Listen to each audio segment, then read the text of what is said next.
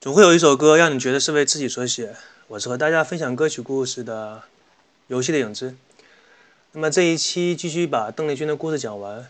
说过了，邓丽君在台湾发展之后，啊，让我们把地球仪转到另外一个岛屿的国家——日本。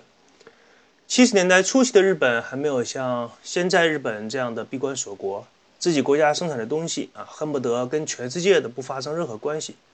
这一点在游戏方面尤为突出。日本的游戏越来越宅男腐女化，但七十年代初期的日本完全不是现在这个样子。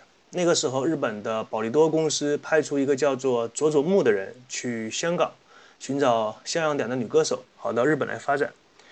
这个想法其实想一想也是比较奇怪的，派一个自己公司的人到国外去寻找一个歌手，然后来国内发展，听起来。那为什么那么像国内的足球队去巴西啊、圣保罗什么地方挖一个人过来之后到国内培养呢？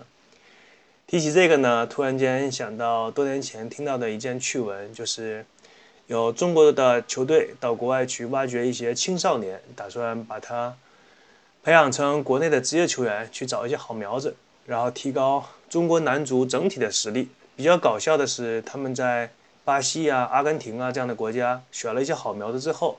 来到国内不到半年的时间，结果这些好苗子什么吃喝嫖赌全都学会了。后来就圈内人士也是比较感慨这件事情，他们最后不得不承认说：“哎，想提高男足整体的实力，必须把大的环境彻底提高一下。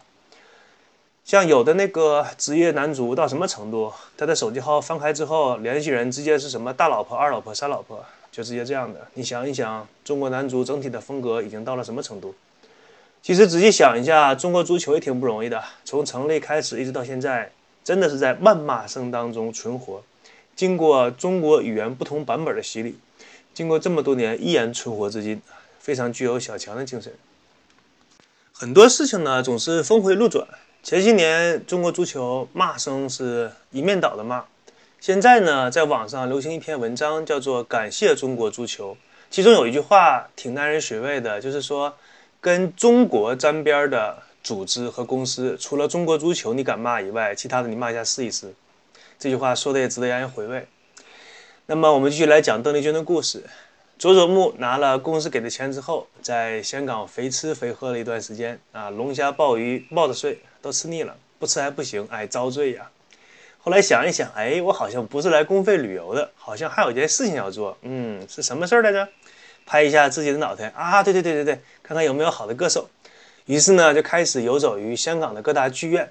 最后呢，在东方歌剧院发现了邓丽君。当时有那么一个瞬间，佐佐木像是在玩开天眼的麻将一样，手指按在了邓丽君的头上，一道闪电划过，就是你，I want you。邓丽君当时有什么办法呢？哎，这是哪来的一个怪叔叔呢？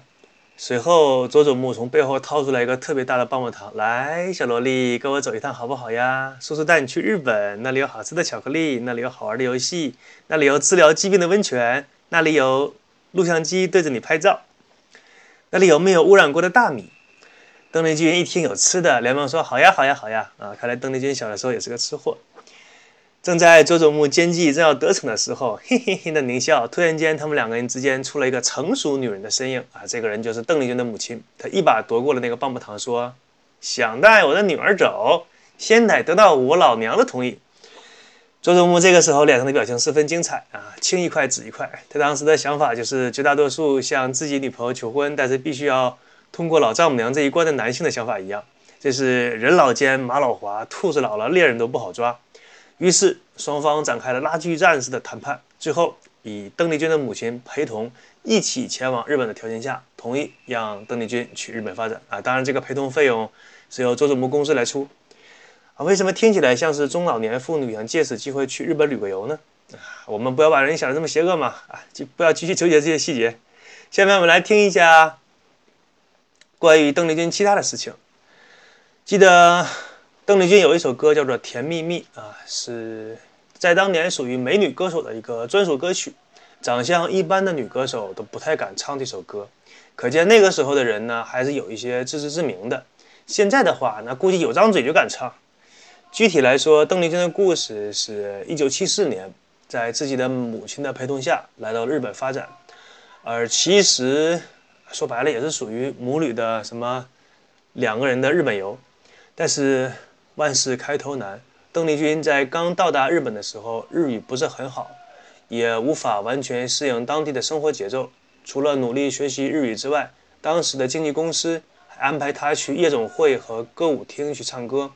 这一年的三月一日，邓丽君的第一张日语单集开始发行。虽然有了自己的第一张日语专辑，但是销量仅仅只有十几万张。其实说句实话，你刚刚到日本又不太熟悉当地的语言，你第一张单曲可以卖个十几万张，我个人感觉这是这个成绩可以接受。毕竟你又不是黄金，全世界人们对都都对你喜爱。但是邓丽君显然不这么想，她不满足自己这个销量，一边更加努力的学习日语，一边又不放下夜总会的演唱。到了这一年的七月一号，第二张日语单曲《空港》开始发行，并且在一个月内卖到了七十多万张。这个成绩进入到了全日本流行榜的前十五名。这个成绩同时也让她获得了日本唱片奖的新人奖。还真是一个用实力说话的妹子呀！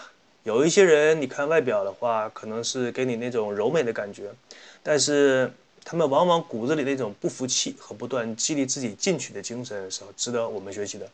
邓丽君这个成绩引起了香港一家音像公司的注意，这个就是后来赫赫有名的宝丽金唱片公司。于是，在一九七五年的七月份，邓丽君签约加盟了香港的宝丽金唱片公司，并且在九月份当地发行了《岛国之情歌》的第一集。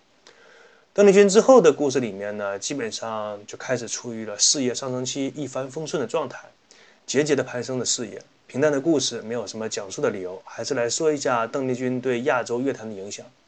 邓丽君在日本的演艺界非常受到尊崇，不少歌手能把她就是与邓丽君同台合唱一首歌作为自己的一个心愿，但是能够满足这个心愿的歌手寥寥无几。大部分的歌手呢，都在后期合成，用电脑的。方式来帮助满足自己的这个心愿，与邓丽君合唱一曲。香港的金融风云人物张五常曾经在自己的文章中提到，说自己见过一次邓丽君，说此人横看竖看都是一百分，是炎黄子孙几个世纪当中难得一见的演唱天才。人长得好看，歌声也悦耳，举手投足之间流露出洒脱和利落，反应很快，多种语言切换的行云流水。听众们用什么样的语言向他提问，他就用什么样的语言来回复。最后说明一下我国对邓丽君的情况吧。那个时候是八十年代，邓丽君成为当时流行音乐的一个符号，她的演唱风格影响了国内的一大批歌手和歌迷。当年就连中央电视台的副台长都曾经想邀请邓丽君来中国演唱，但是种种原因吧，能说的不能说的。直到邓丽君离开这个世界，一生都没有在。我国的国土唱过任何一首歌曲，这其中的辛酸与故事就不足与人在这道哉了。作为我们现在呢，可以在各种渠道和平台听到邓丽君的歌曲，却是再也见不到邓丽君的本人，不知道是我们的幸运还是我们的不幸。这一期的节目呢，就与大家分享到这里。我是主播游戏的影子，我们下一期再见。还是再与大家说一点邓丽君的事情吧。邓丽君在最辉煌，在人生最辉煌的时候，看上了一个豪族家的公子，打算与他共度此生。但是，就像我国古时候说的那句话一样：“你一入宫门深似海。”很多豪门大院不是那么容易进进去的。虽然说你是一个。在整个亚洲都非常有名的歌手，但是你在真正的大家族眼里，不过是一个唱歌的人，或者是像日本艺伎歌妓那样的，没有什么身份地位。所以到了人的家里的时候，无论是老婆婆还是说家中的长辈，都非常的不看好邓丽君。邓丽君那部分时间是人生过得最黑暗、最灰色的一段时间，整个人处于一种心理疾病的状态。后来。我记不清她是嫁进去了还是没有嫁进去。之后的事情就是说，负面的新闻很多吧。希望现在的歌手能够选择一个自己喜欢的生活方式。有的时候不是说你物质生活衣食无忧了，人就会过得快乐。选择一个真正能让自己过得轻松的方式，啊，觉得才是人生能够完整一些。那么这一期就这样，谢谢大家。